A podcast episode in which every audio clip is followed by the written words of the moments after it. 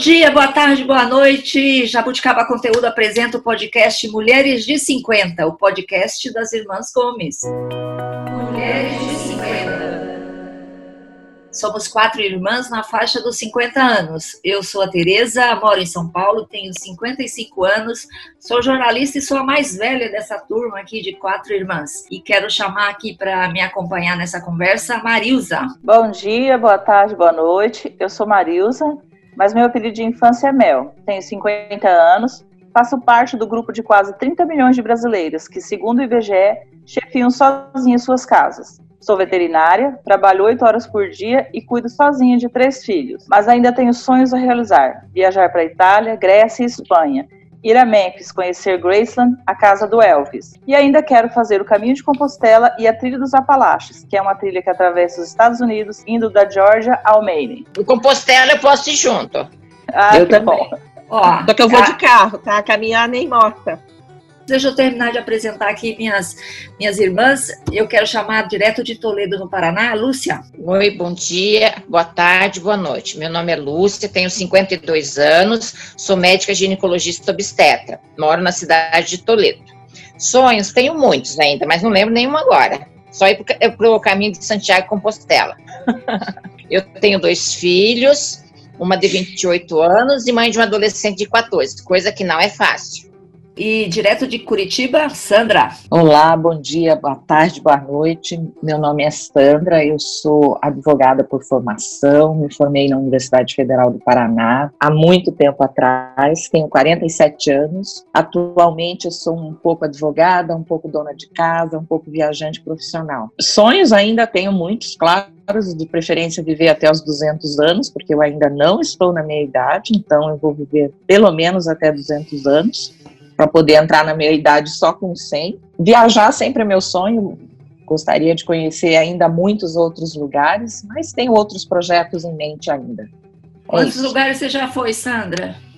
Não tenho a menor ideia, nunca contei. Muitos?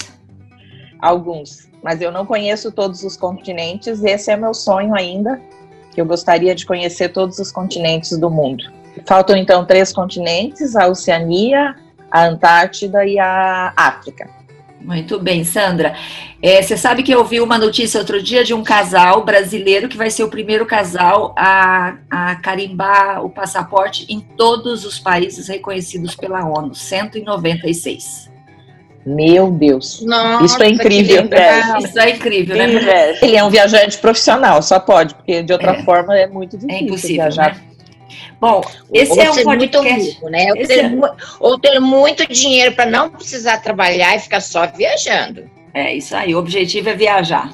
Bom, mas eu, a gente aqui nesse podcast das mulheres de 50, a gente vai falar de viagem, a gente vai falar dos desafios de ser mulher aos 50 anos, a gente vai falar o que significa ser mulher de 50 anos no Brasil no século 21, nesse ano de 2020, enfim, o que significa ser mulher de 50. E hoje a gente escolheu para começar esse podcast falar sobre a crise da meia-idade. O que significa a crise da meia-idade? Bom, só para a gente lembrar, a definição de crise de meia-idade é uma expressão que foi criada em 1965, portanto faz mais de 50 anos, a gente tem que discutir se, isso está valendo ainda. Foi criada por Elliot Jacques para descrever uma forma de insegurança sofrida por alguns indivíduos que estão passando pela meia-idade e na qual percebem que o período de sua juventude está acabando e a idade avançada se aproxima. Seria aquela sensação de começar a pensar na morte, né? Assim, assim a maior parte da minha vida já foi, agora eu só estou diminuindo. Só... Antes a gente estava somando idade, agora a gente está descontando idade, é isso? O que vocês entendem aí por crise de meia-idade? Ah, eu acho que crise de meia-idade é você olhar no espelho e você ver que tá tudo despencando. Isso é crise de meia-idade. Boa. Ah, isso é natural. Pois é, mas isso é crise de meia-idade. Nem é cri... morrer. Nem é morrer, é despencar. Mas eu acho que a crise Agora, de meia-idade é você, é você achar que você não tem a sua idade, você não quer admitir que tem essa idade. Eu acho que essa é a crise de meia-idade. Veem que estão envelhecendo e aí querem retomar a juventude, como a gente vê em muitos casos, que pessoas têm crises no casamento, querem homens querem namorar mulheres mais jovens, as mulheres mais velhas querem namorar os homens mais jovens. É querer re, retornar ah, numa coisa que não tem, que não, não tem mais como. Então, né? A idade, isso o tempo não passou. Tenho, então. Isso eu não tenho. Não tenho isso. É, eu também eu não, tenho. tenho isso também. Sandra, o que, que você acha que é crise da meia-idade? Você quer a nossa olha, caçula aqui. Você quer a mais jovem. Ó, o meu marido, o meu marido tem 71 anos. Ele não chegou na crise da meia-idade ainda. Ele vive não. a vida, aproveita a vida, é super lúcido. Eu acho que ele ainda vai entrar na meia idade, então, porque se, se é como a Mel diz, que a pessoa fica querendo. Bom, ou então ele já entrou quando casou comigo, que casou com uma mulher mais nova. Essa é boa. E aí você Pode recuperou ele. É, eu acho que. É, eu acho que talvez seja um pouco como a Mel disse, que a pessoa é, não é, chega um momento da vida em que você percebe que o tempo passou e começa a ter insegurança, como a Lúcia falou, de que você começa a despencar, você já não é mais aquela jovenzinha bonitinha, que botava uma sainha, ficava tudo bonitinho, você tem que pensar bem o que você vai vestir, se aquilo vai ficar bem. Talvez seja isso, uma mistura de todas essas coisas. A nossa geração, nós que agora estamos com 50 anos, estamos numa posição muito melhor do que estava a nossa mãe, a dona Olinda, quando ela tinha 50 anos, não é? Porque a mãe, quando tinha 50 anos, ela já tinha tido seis filhos, provavelmente já tinha netos. Já era avó, sim, já, já era, era, avó. avó. E estava no, no, no, no, outra, numa outra situação. O que, que, vocês lembram da mãe quando ela tinha 50? Uma ah, pessoa velha. trabalhando. Só lembro dela trabalhando. É, nossa mãe foi uma mulher que trabalhou a vida inteira, né? Sempre trabalhou. Eu acho que eu vou entrar na crise da meia-idade o dia que eu for avó. Isso acho que eu entro. Portanto, já de Enzo, não me faça avó logo, não, que isso vai me deixar na crise da meia-idade. Se a gente lembrar da nossa mãe com 50 anos, a gente vai lembrar, igual a Sandra falou, de uma pessoa já idosa, já uma pessoa já velha. Às Porque... vezes eu me pego pensando, nossa, já tenho 50 eu não me sinto com 50, né? Aquela 50 que, que a gente lembra que a nossa mãe e o nosso pai tiveram. Eu também não me sinto, então eu não, não sei dizer exatamente o que, que seria uma crise da meia-idade, porque para mim a vida ela tem muito pela frente ainda. Eu acho que tem muita coisa para fazer e, e, e, se você pensar realmente como a nossa mãe, com 50 anos, ela era uma pessoa velha, porque ela não gostava de viajar, ela, ela, ela vivia ela não saía, de, ela não tinha ela não saía, isso era dela, vivia, né? Ela vivia em função dos filhos. É, era uma particularidade dela, mas foi a situação de vida que ela teve. Talvez outras mulheres não sejam assim. A gente conhece muita gente hoje. Eu conheço hoje mulheres com 70, 80 anos, talvez com 50, quando na idade da mãe, elas eram totalmente diferentes. Então, não, a mãe não é muito parâmetro realmente. Vocês acham que os melhores anos estão pela frente? Não. Não. Olha, deixa, eu, deixa eu dar minha Eu acho que sim. Eu acho que, na verdade, não Eu acho que ainda tem uma boa. Eu acho que ainda tem uma boa fase para frente ainda. Ah, eu também acho eu acho que é, é, assim, eu que sou a mais velha aqui da, das quatro e tenho 55 anos, às vezes eu me pego pensando que tem poucos anos pela frente. Aí eu pego, me pego pensando no nosso pai, nossa mãe, a idade que eles faleceram, né? O pai morreu aos 58 e a mãe morreu aos 65. Se a gente for, for pegar o histórico familiar, a minha perspectiva não é boa, né? Eu tenho poucos anos pela frente, mas aí eu tento me cuidar para pensar não, vou ter saúde e vou viver mais uns 30 anos, 40 anos, quem sabe, com saúde. Esse pensamento também me vem à cabeça quando eu penso a idade que meu pai morreu. É, né? então, eu, eu penso isso e assim, é uma coisa preocupante, porque o histórico, é claro que hoje eu me cuido, faço check-up anual. É, e a medicina também está avançada. É, eu faço check-up anual, eu acompanho, eu bebo os meus remédios, eu tenho quatro remédios que eu tenho que beber todo dia entendeu? Eu me cuido da minha hipertensão, cuido da tiroide, Hipertiroide. colesterol, colesterol. E, e tomo hormônio. E da memória, qual que é? Da memória. da memória?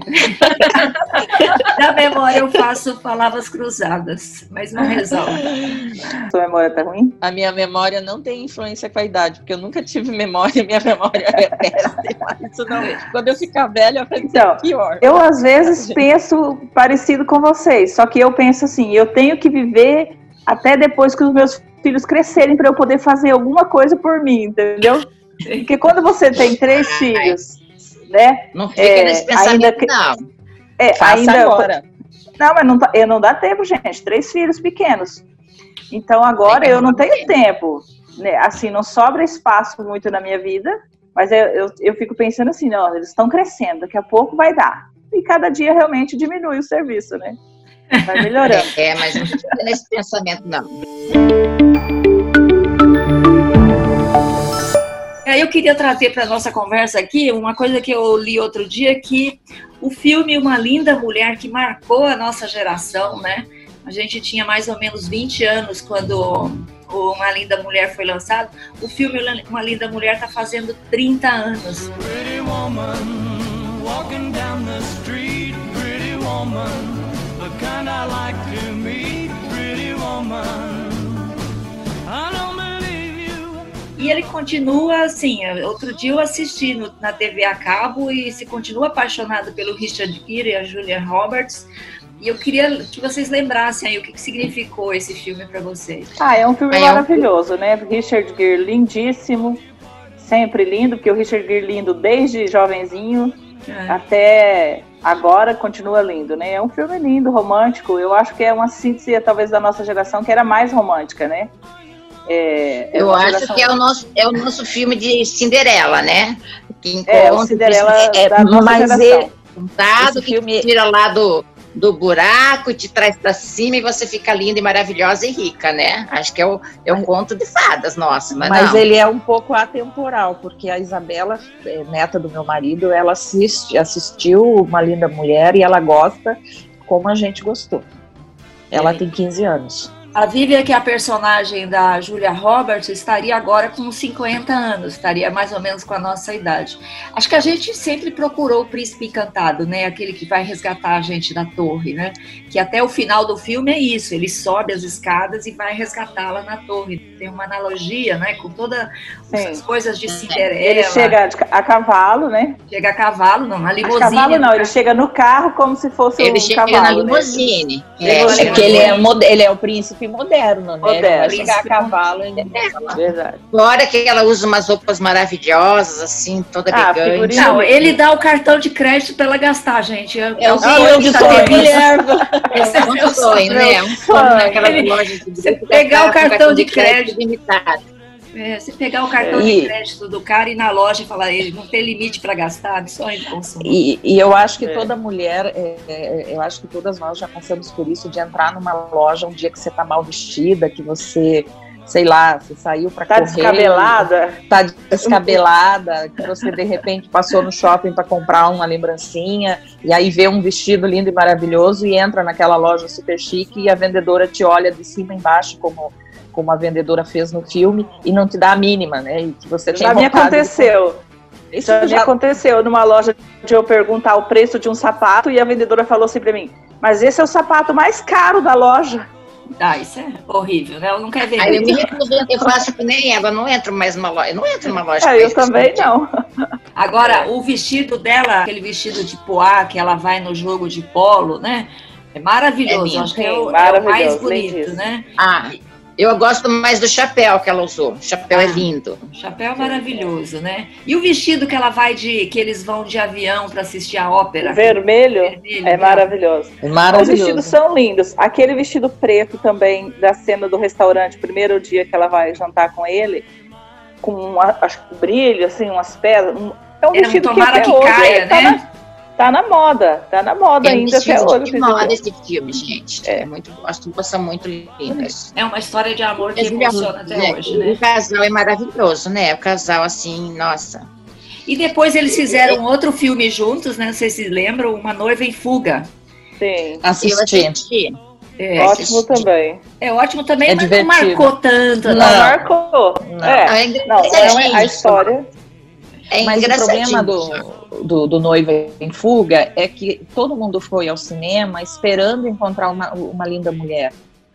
Né, que, que fosse uma história marcante, e como uma linda mulher, não tem, é muito difícil você pegar um filme icônico e, e fazer outro igual ou melhor, É, com os mesmos atores. É É verdade. verdade. Não funciona, a fórmula não funciona duas vezes. Eu estudei um pouco esse assunto para essa coisa de roteiro de Hollywood. Se a gente pegar a estrutura de roteiro é a mesma, é uma mocinha que tem problemas precisa ser resgatado por um homem que também tem problemas. E os dois juntos vão encontrar a felicidade. Né? A estrutura de roteiro é a mesma. Só que o A Noiva em Fuga não tem tanto apelo assim de, de resgate quanto uma linda mulher.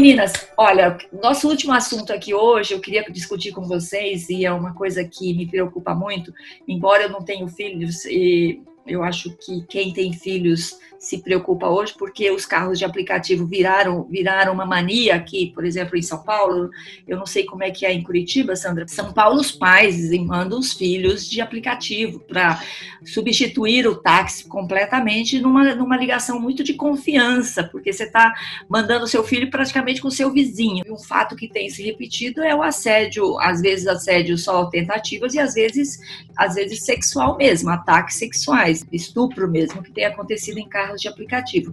E o último caso que a gente teve aqui em São Paulo, de um motorista de aplicativo, eu vou falar o nome dele porque esse cara a gente não pode esquecer o nome dele, que é Percival de Moura Alcântara. Esse cara estuprou uma moça de 20 anos, ficou com ela cerca de seis horas. Ele pegou ela num, depois de uma balada às quatro da manhã. Ela estava, se declarou muito, muito bêbada, alcoolizada.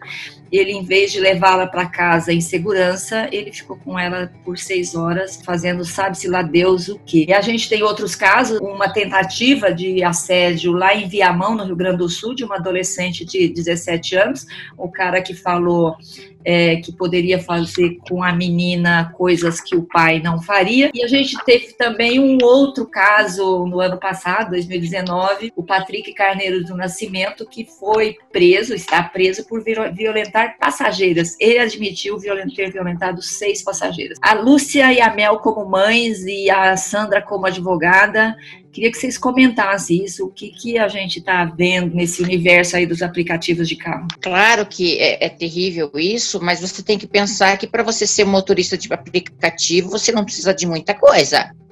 Então, para uma pessoa com uma mente meio perversa, é um ótimo local para ele, né, é, é, abusar da confiança das pessoas, porque muita gente é motorista de aplicativo. Você basta ter um carro, uma carteira, você precisa às vezes nem ter o carro, você aluga o carro numa locadora por mês. Então, quer dizer, não, não acho assim que são casos que está se falando, caso, né, esse caso terrível da menina que foi estuprada, mas acho assim que em razão do, da quantidade de números de aplicativos que tem, de motoristas de aplicativos, a gente vê eu vejo eu vi poucos casos sobre isso. É claro que, que a gente se preocupa, mas assim não vejo assim, não fico alarmada com essa questão porque o motorista de aplicativo, pelo número que tem, as queixas são poucas. Dizem mas- que são 100 mil motoristas de aplicativo só em São Paulo. Eu tenho dados aqui da, da agência do, é, da- do Instituto Patrícia Galvão, que fez um- uma pesquisa com 1.081 mulheres, que 90%, 97% das brasileiras com 18 anos já passaram por um- algum tipo de situação constrangedora, entendeu? Não exatamente do estupro, mas de assédio moral, de, de gracinhas,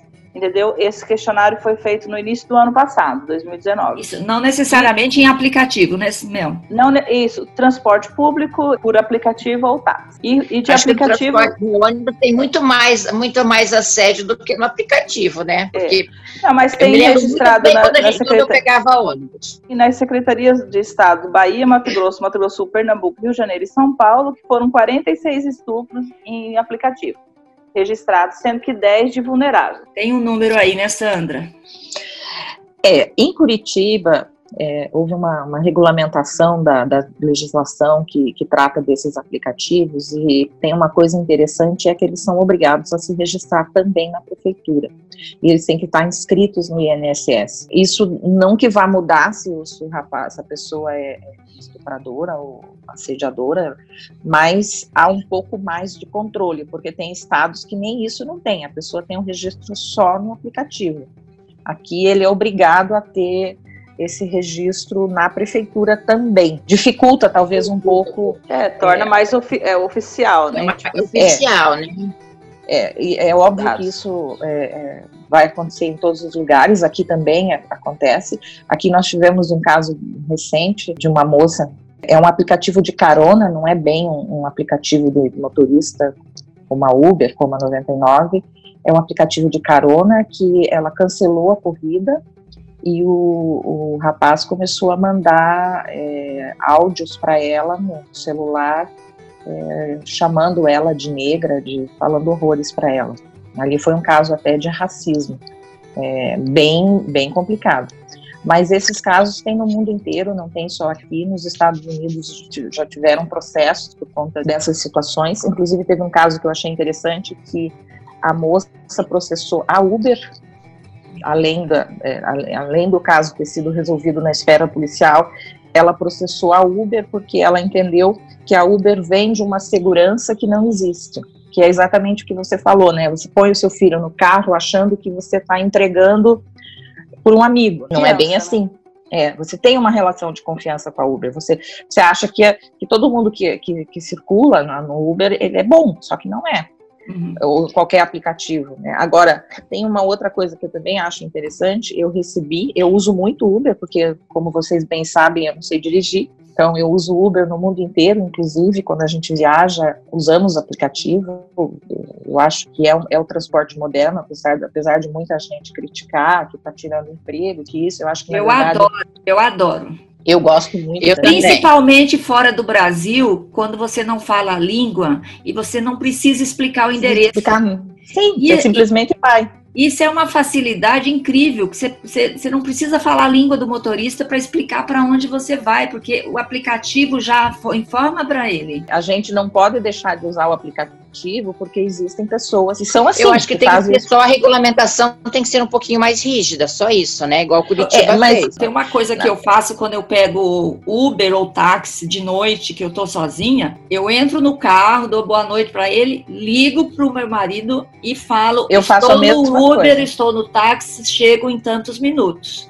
Pro cara Eu já saber que tem coisa. alguém me esperando. Então, esse é um, é um cuidado que você pode ter. É claro que se você tá de madrugada, você tá na balada, você não sei, eu não sei que- o que, que poderia ser feito. Ah, mas É, o- no caso é, da moça, existe ela a opção de compartilhar a rota, né? Você Exato. compartilha a rota. Agora, Você pode Uber compartilhar a rota e comentar. um- Tô compartilhando a rota. A Uber me mandou um questionário que eu achei bastante interessante. Ali, ela me deu a opção de preferência de carro, é, de motorista, se eu prefiro mulheres. Eu optei por mulheres. Dá a opção se você quer falar com o motorista, se você prefere conversar com o motorista ou não. O tipo de música que você gosta de ouvir. Uau! Eu recebi isso pelo Uber, achei muito legal. Isso tinha que ser cliente preferencial, viu? É, É que cliente, ela usa também. pouco. Ela usa pouco aplicativo. é. Não, eu achei que todo mundo recebeu. Ninguém recebeu. Você. Se eu recebi, eu não dei bola. Não, não recebi, acho que não Olha, recebi. mas você sabe o que, que eu mais gosto do, do, do, do- do aplicativo? É o preço. Porque eu me lembro muito bem que antes de existir o, o motorista de aplicativo, o quanto caro que era um, um táxi.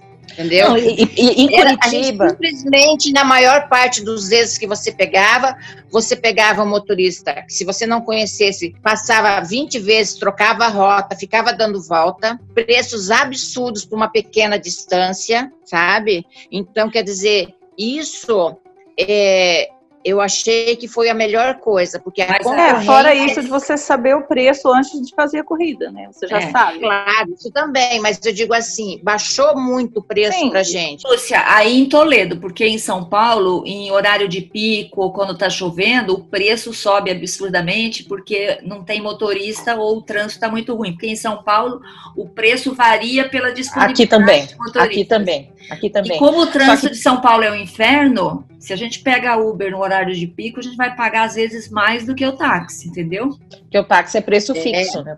Aqui mas, em Curitiba, mas é o seguinte, mas independente disso daí, eu digo assim, o preço de um táxi hoje que você pega é muito mais acessível. Mesmo que você não queira apli- aplicativo, você queira um táxi, o preço do táxi é mais barato, porque muitas vezes eu não pego, às vezes eu estou fora de Toledo, ou estou em Curitiba, ou estou em Cascavel, o preço do táxi hoje em dia é um preço mais acessível. Eles não estão podendo mais fazer aquele preço absurdo que tinha antigamente, existe uma concorrência. O que melhorou em Curitiba, que eu acho que a concorrência dos aplicativos é, trouxe uma, uma situação que, que a gente aqui estava insustentável, nós tínhamos poucos carros de táxi. Então, os taxistas, eles eram prepotentes, na verdade, porque eu já cheguei a ficar aqui na minha casa uma hora esperando um táxi, de ficar ligando para a central, perguntando, e eles sequer se dignavam a dizer, olha, eu não, eu não tenho táxi para te mandar. não sei quando vai ter. Eles não eles, eles tratavam a gente como se a gente fosse nada. Hoje, o serviço melhorou muito.